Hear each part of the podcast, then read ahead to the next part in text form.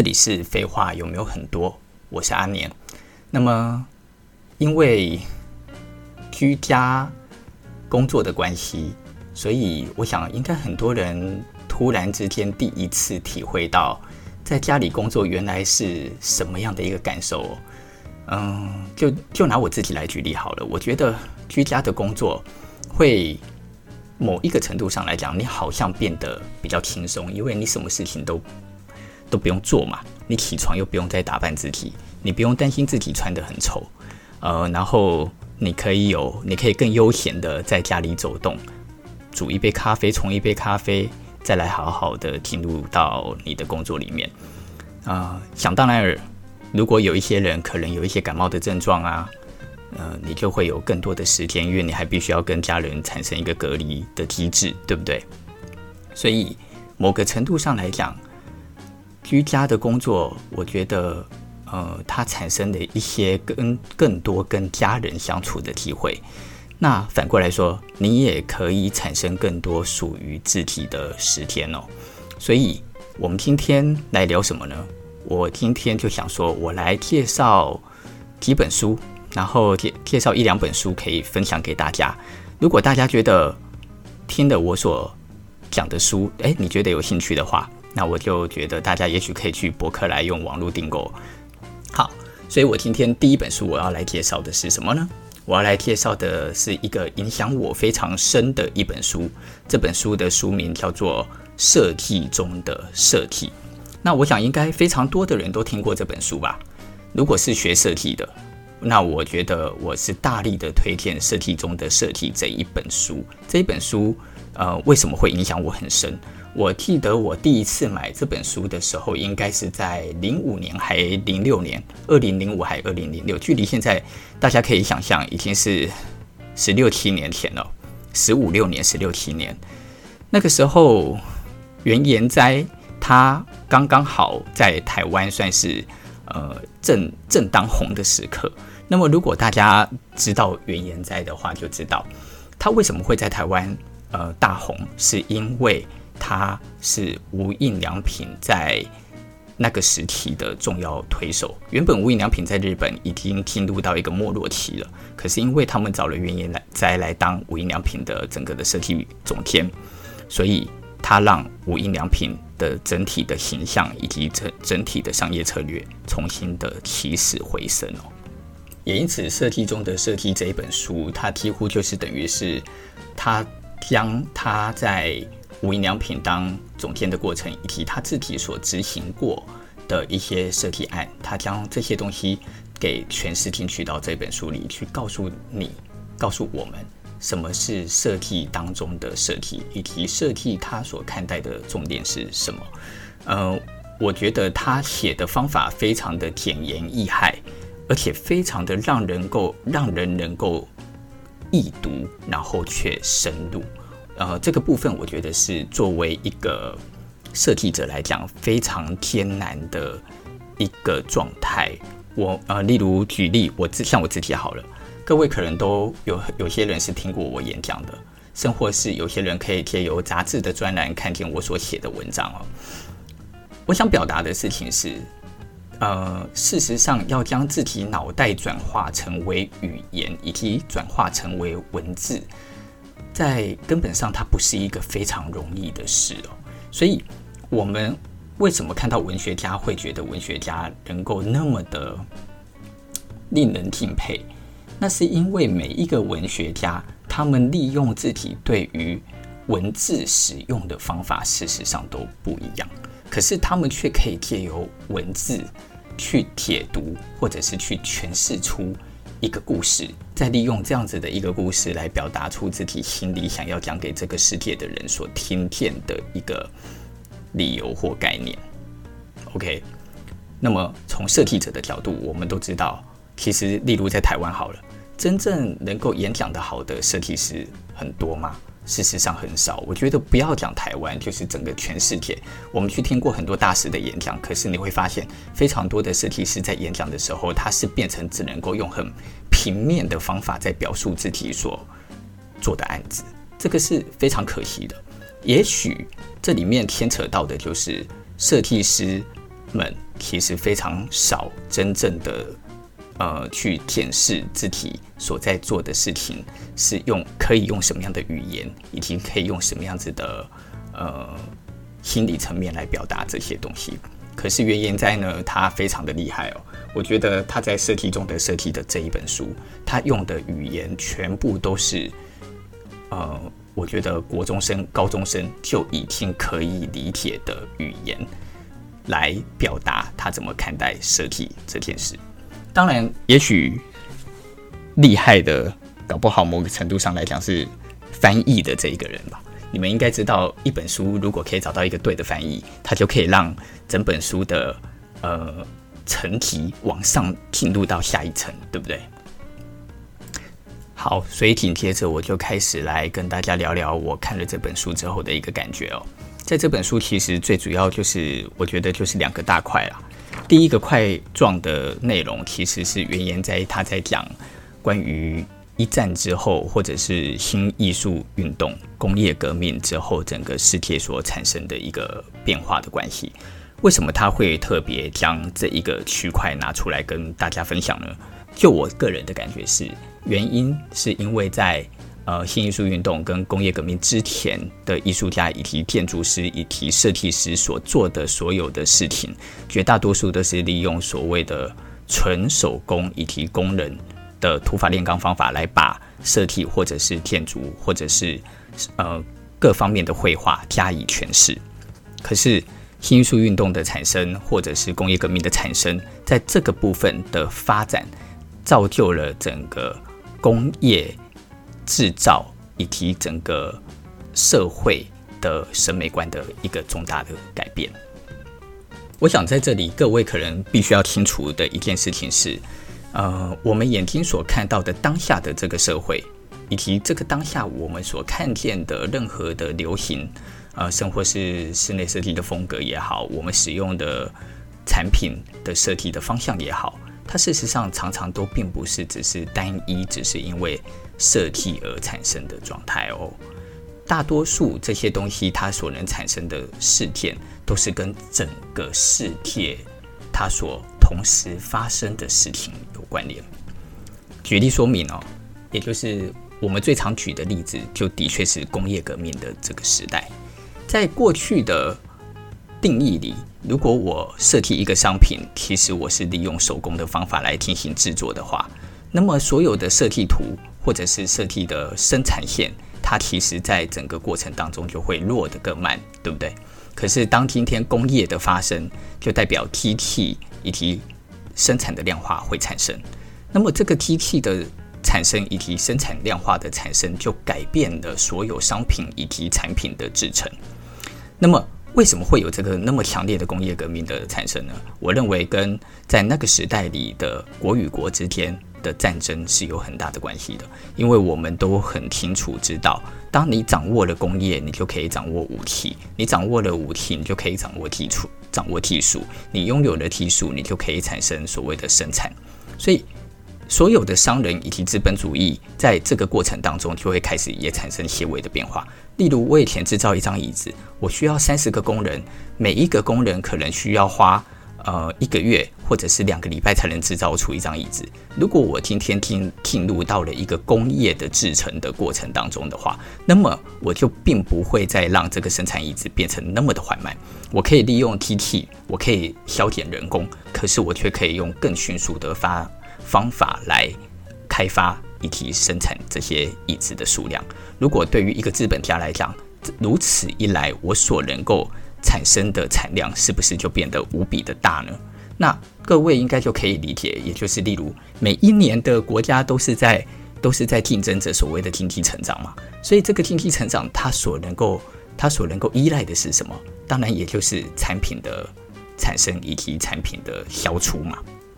所以，我我就会有制造东西在卖东西，制造东西在卖东西。我卖的越多，卖给越多人，我的经济的增长才能够产生的越快。这件事情事实上对整体的设计产业来讲有没有很大的影响？当然有，因为呃，在这些制成当中，我的过程里，它就会产生出让设计师重新去检视什么叫做一个做设计的定义啊。然而，一个时代啊，它之所以会产生爆发性的成长，往往都不会只是一个单一的面向。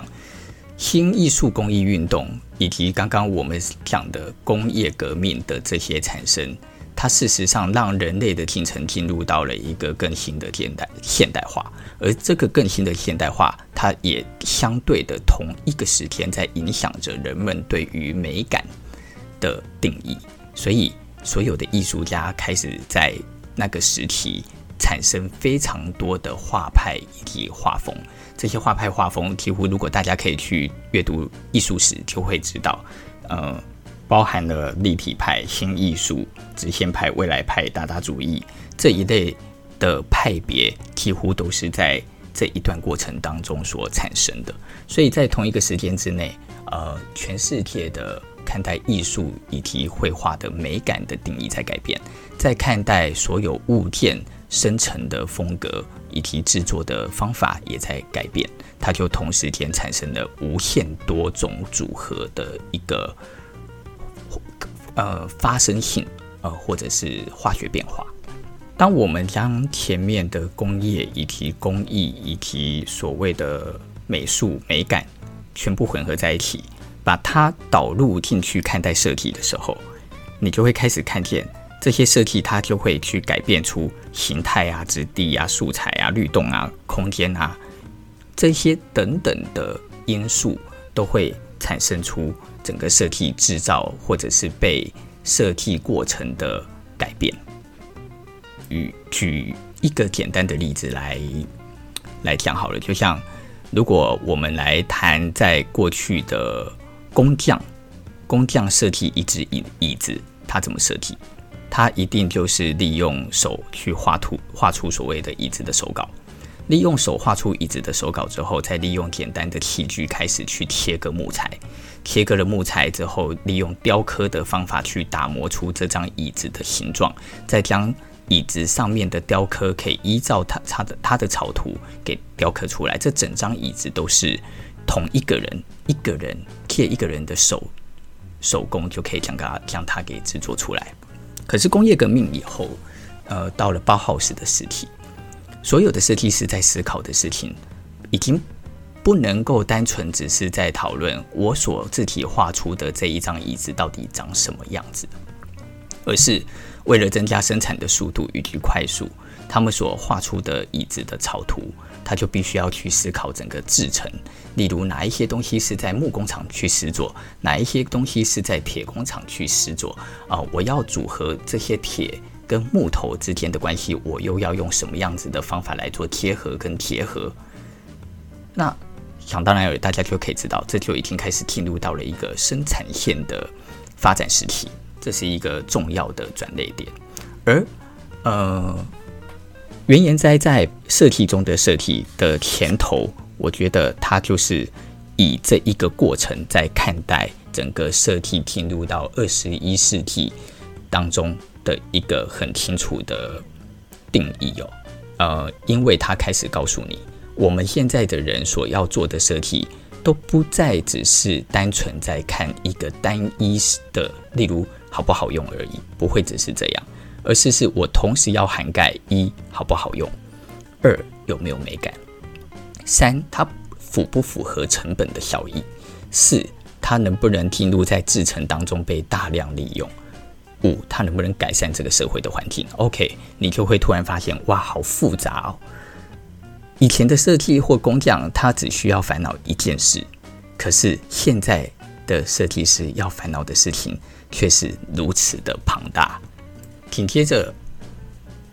原研哉就从历史课开始进入到品牌课程了。他开始告诉你，作为一个日本人的他，他是怎么去看待所谓日本对于设计的思想的。我个人是觉得他的这一段其实跟绝大多数的日本建筑师或设计师所写的书蛮像的，就是他们就会开始去强调所谓的文化的重要，然后他会开始去告诉你，就是。从他的立场，他怎么看待文化这件事情，以及如何将文化这件事情融入设计？你会发现，大多数的日本设计师都非常重视文化的定义，他们认为文化并不仅仅只是一个所谓的传统，而是是文化它所连接的本来就是一个地域性的生活方式。这些生活生活方式如果可以被呃连接进去做设计的过程，那么就可以让这个设计本身更有在地化的实用性。可是你要知道的事情是，无印良品事实上在那个时代，它所要进军的叫做全球化，所以。原研哉也就从这里又开始进去了，开再告诉我们大家什么叫做一个品牌定义，以及如果一个品牌它要开始进入到一个全球化的阶段，它所需要看的是一个什么样子的状态跟价值。所以，他并不仅仅只是在分享关于他看待日本，他也分享了他看待美国跟欧洲在这个设计市场的定义哦。我觉得这是一个很呃蛮厉害的部分，就是。你作为一个商业的设计师，你如何能够将自己的文化导入，能够变成一个进军美国到进军欧洲、进军全世界的一个法则？那么，想当然也在过去的二十年，我想大家应该都不意外的可以去证明，原研哉他的这个理论，我觉得是通的，也因此造就了无印良品在过去的这十几二十年的成功。当然。呃，很明显的，可以在这两三年感觉到无印良品有一个新的危机了。那紧接着会怎么样？当然，以后我们可以再开别的品关于品牌或无印良品的事情来做一个讨论哦。在这一本将近两百八十页的书里面哦，事实上，呃，原研哉在针对这个论述的部分，他大概花的篇幅大概就是在四五十页而已。可是如果你问我的话，我想告诉各位，我认为这四五十页是他在这本书里的一个很清楚的中心思想，因为他必须先告诉你他面对怎么看待设计这件事的一个核心的中心思想，他在后续再讲解他的嗯作品的时候，你才可以真的开始有有感受。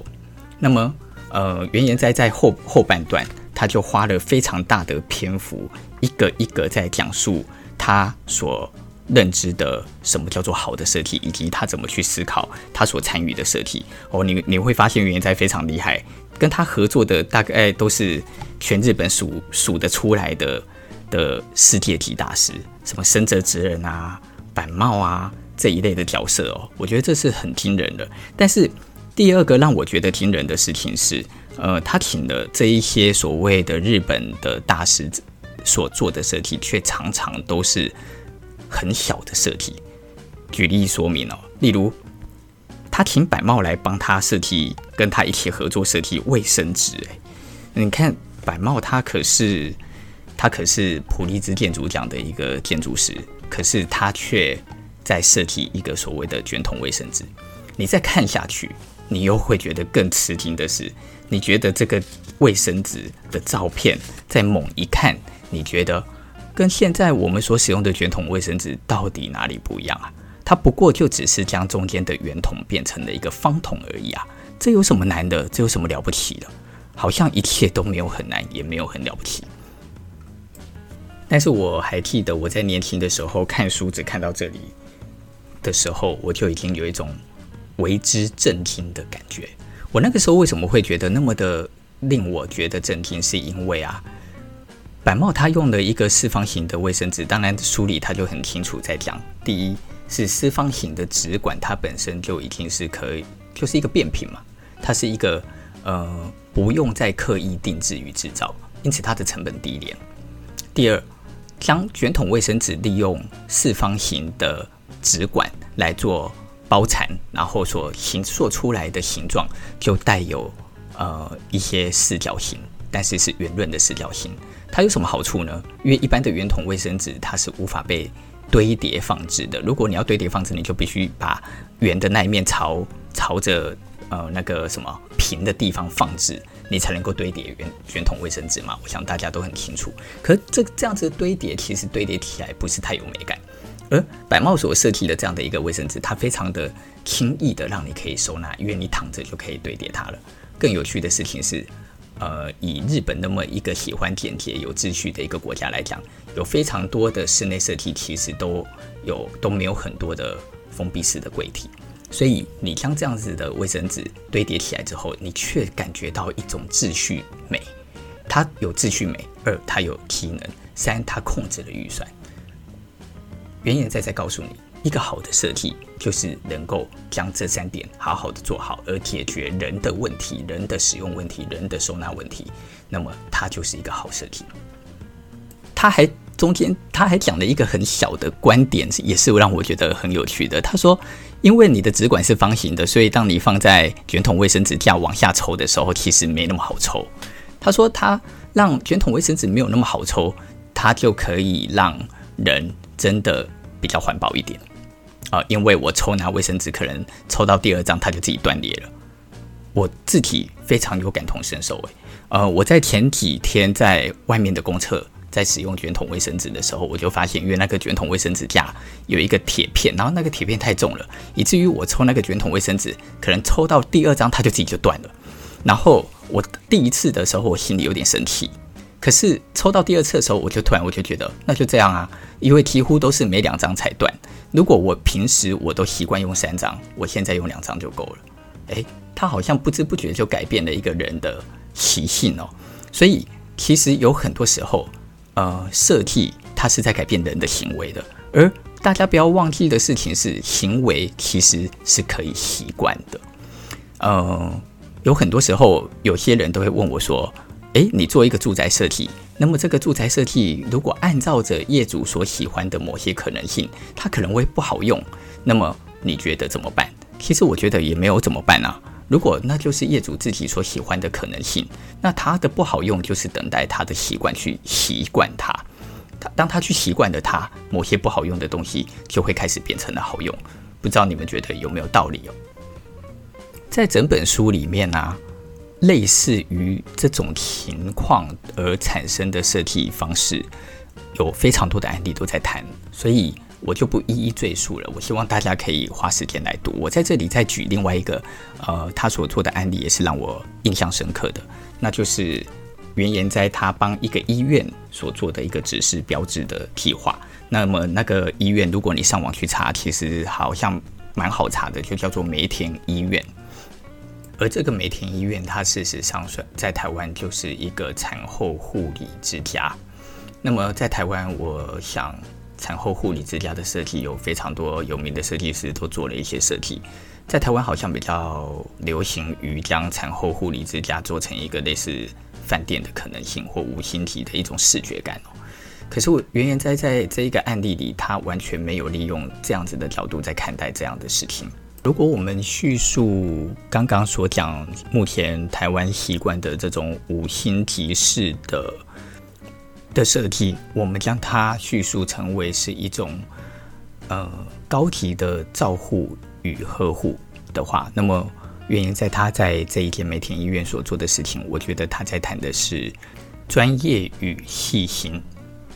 我在这里叙述一段书中的原文给大家听哦。原研哉在书里写道：“他说，这家医院只是标志最大的特征就是，标志本身就是一块布料。最大的原因是因为想要设计出柔和的空间。在这一家医院内度过的人们，并不是病人，而是即将生产的妇人安静度过生产前后时期的场所。若是普通的医院，则至少需要能够让人体神经紧绷的气氛。”这紧张感中有着让人感到信赖的高度医疗技术，这对于受伤而必须依靠医院的患者，能成为安心的能源。而他为什么选择了用使用白色的棉布？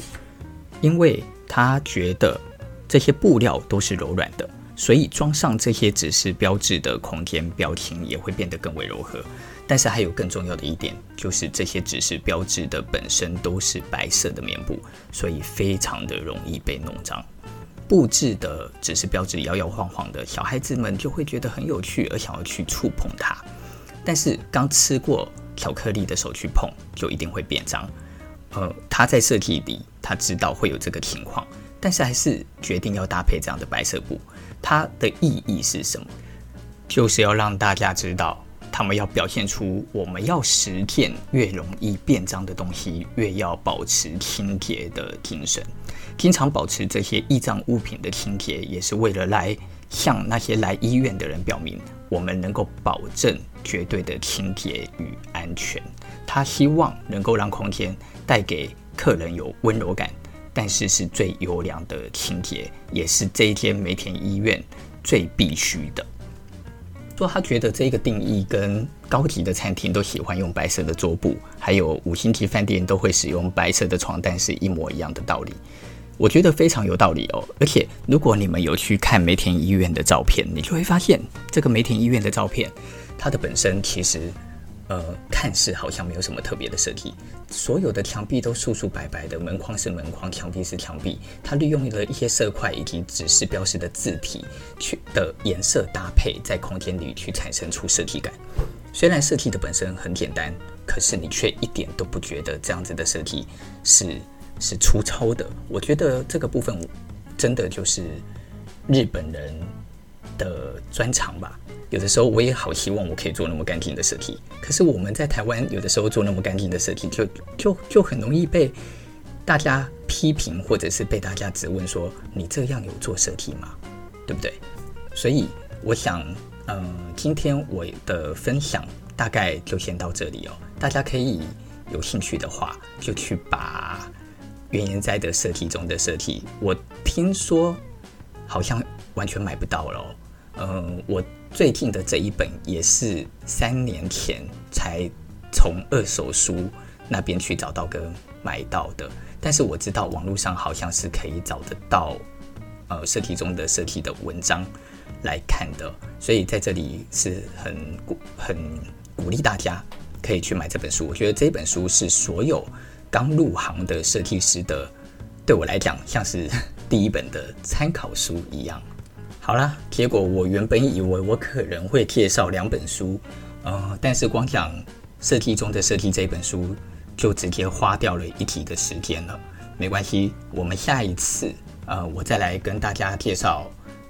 其他我所喜欢的书籍。这里是废话有没有很多？我是阿年，那我是非常真的的希望大家可以来到废话有没有很多的。脸书粉丝页啊，IG 啊，或者是或者是留言给我啊，能够让我知道你们听了节目之后的看法跟想法。OK，今天我们的节目就到这里，拜拜。